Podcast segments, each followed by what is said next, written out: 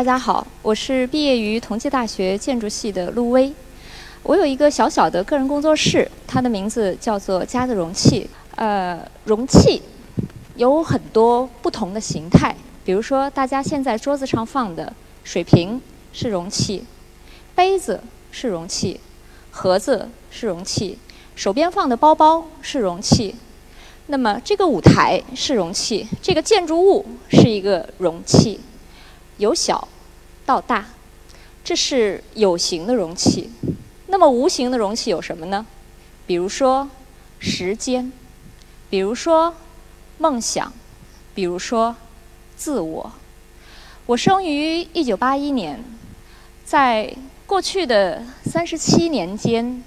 我的人生阶段差不多可以被装在五个容器里面，就是童年，然后到少年，然后再到大学去求学，然后再进入职场，然后再到前两年开始创业。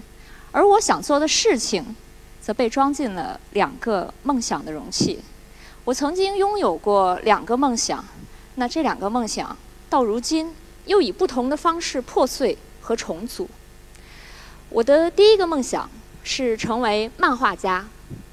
九岁的时候，我拿到了第一本漫画书，那个时候还是盗版的，来自于日本漫画家北条司的，现在翻译成叫做《城市猎人》的，可能在座的有很多八零后、九零后都看过。虽然在很小的时候也看过各种各样的小人书，但是漫画书是完全不一样的。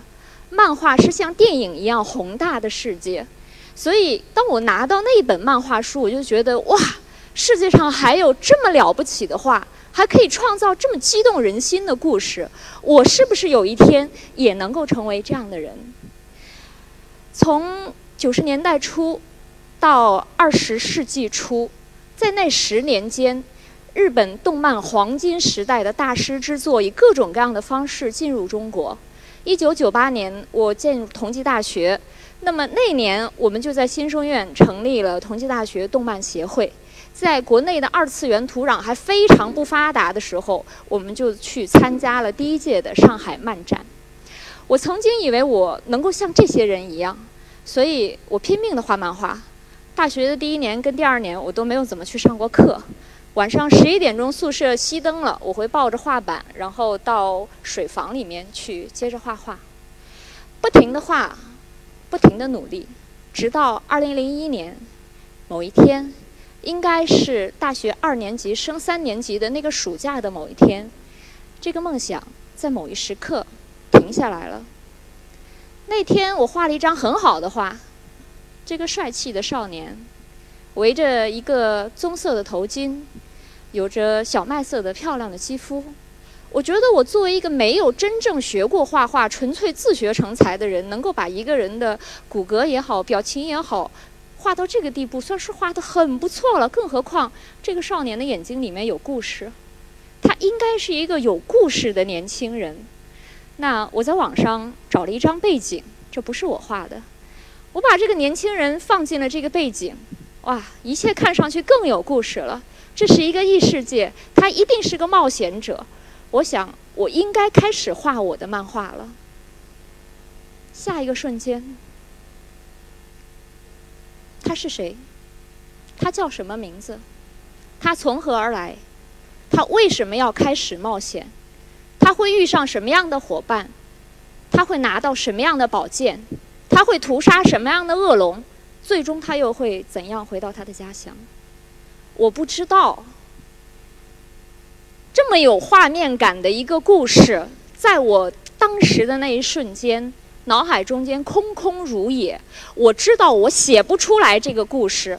以我当时的读书的水平、阅历的能力和我所能够编造的那些可能性，我写不出这个故事。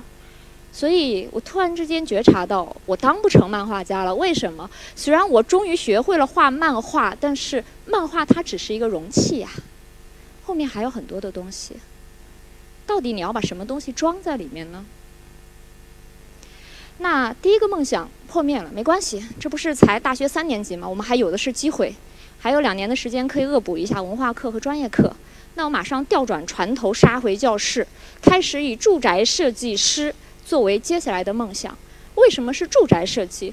同济大学建筑系培养了很多很伟大的、了不起的现代建筑师们，大部分大家都在盖一些大的公用建筑。但是我喜欢住宅，尤其我喜欢小住宅。无论是安藤桑还是伊姆斯夫妇，他们都曾经设计过让人怦然心动的小住宅。我非常喜欢小住宅，所以我就奔着这个方向去了。校招就加入了当时国内最好的住宅地产公司万科。我在万科干了多长时间呢？整整五千天。那这五千天我做了什么呢？这五千天我一共参与了三千万平米的住宅建造。三千万平米什么概念？三千万平米的意思是，如果以一百平方米作为它的平均面积，那么三千万平方米一一天设计一套需要设计超过五百年。那凭什么年纪轻轻的我能够做到？很简单。我做的那个东西叫做标准化住宅，在中国房地产黄金十五年里面，标准化是所有一线房企龙头企业所具有的最重要的能力。有人说标准化就是僵化，就是复制。我说不是这样的，正因为是标准化，所以可以进化，可以演化。尽管你们现在看到的这些建筑物，它看上去很像，可是我清楚的知道，从第一栋到第二栋，我在其中做了多少的努力，去尝试和同事们一起把它变得比上一代更好。如何才能让它比之前更好呢？很简单，要入户访谈。不停地去看上一代的住宅，不停地去访谈住在里面的人，去了解说你究竟需要怎样才能够把房子变得更好。到了二零一四年，我觉得干得很不错的状态下，突然之间又遭遇到了瓶颈。这个瓶颈正来自于刚刚说的入户访谈。我去了成千上百的住宅，而在这些住宅中间，让我觉得最纳闷的事就是，为什么明明那个房子房子本身可能能够给到六十分、七十分，可是住在里面的人在经过三年后、五年后就能把它住回四十分、五十分？难道锅全部要由设计师来背吗？不可能的，至少有一半以上的责任是居住者自己不知道怎么住带来的。所以我意识到说。这个瓶颈来自于设计师的身份的终点。我作为一个住宅设计师，我的工作是有终点的，终点就是交房的那一天。不管之前我做了多么多的努力，如何觉得自己做了个良心设计，到了交房的那一天，这就是我的终点。可是对于住在里面的人而言，这是他们真正的起点。房子空的，它只是个容器。作为一个首次置业者，好不容易在大城市落了脚，背负了几百万房贷买到了第一套房子的年轻人，我想请问你：你是否真的有信心，知道自己需要什么，知道自己想要什么样的生活，知道自己热爱什么样的生活方式，能够填满这个空荡荡的容器呢？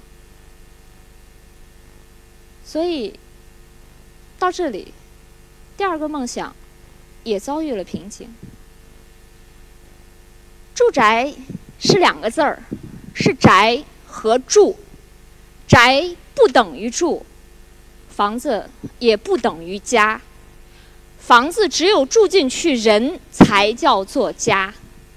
对于住这件事情而言，很可悲的是，我们大部分人，我们都是住的新手。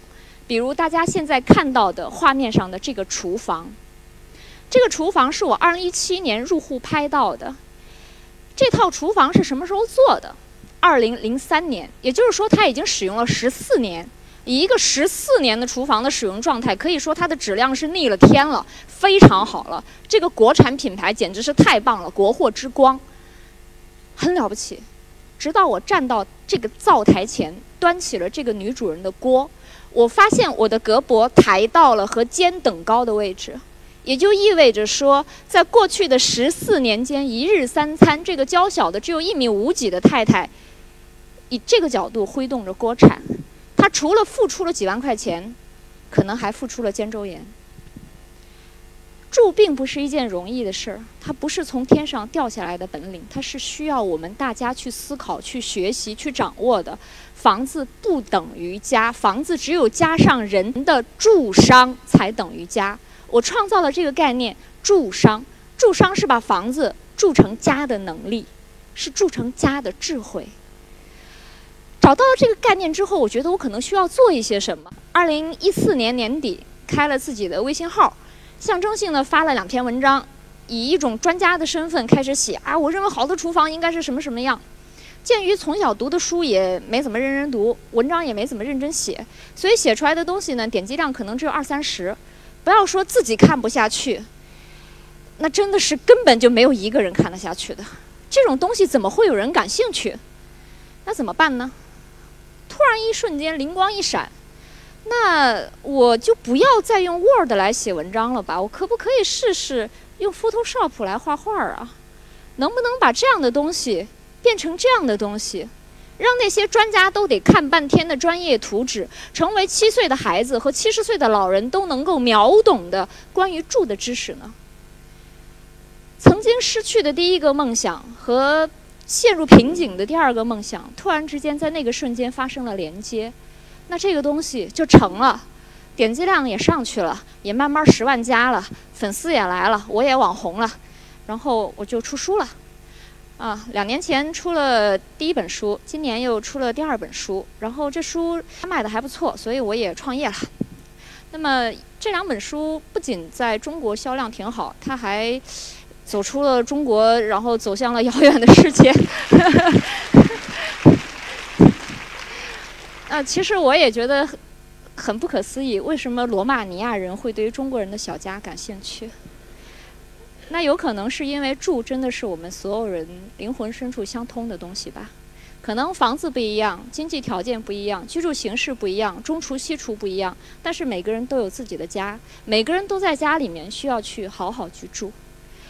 有人说，你是在用漫画的方式画住商。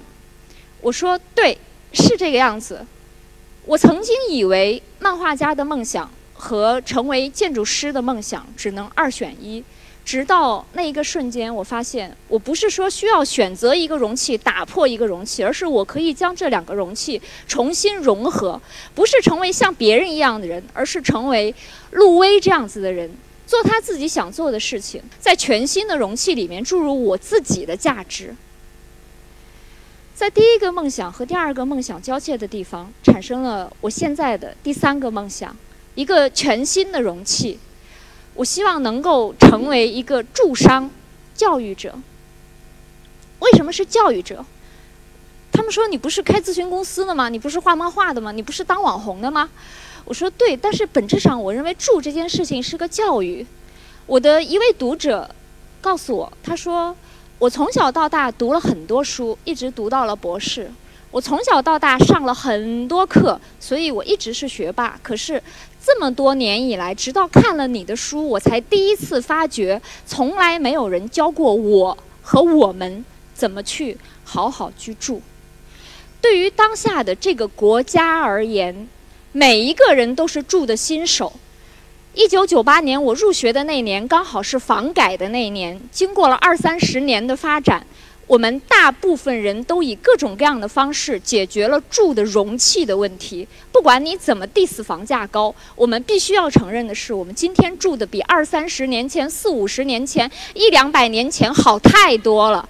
那个容器我们大家都有了，可是你到底要以什么样子的方式把它填进去？怎么才能够住好呢？我很高兴，我有七岁的读者，有七十岁的读者，当然还有大量二十七岁等着结婚的读者。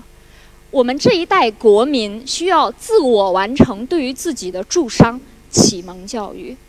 这个国家曾经很贫穷，但是它也曾经拥有过非常美好的居住。而在当下，我们这代人的手里，我们必将复兴我们曾经拥有过的美好居住场景。我今天的题目叫做“气已在道”。以我个人的经历而言，容器，自我是一个容器，职业是一个容器，身份是一个容器。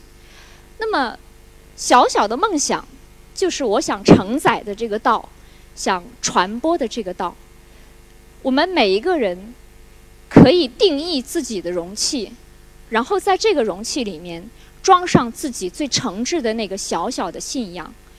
从一个小小的自我开始去发光，让这一束微弱的光射向更遥远的地方。我是陆威，我的小小的信仰就是房子不必大，住好就是家。谢谢大家。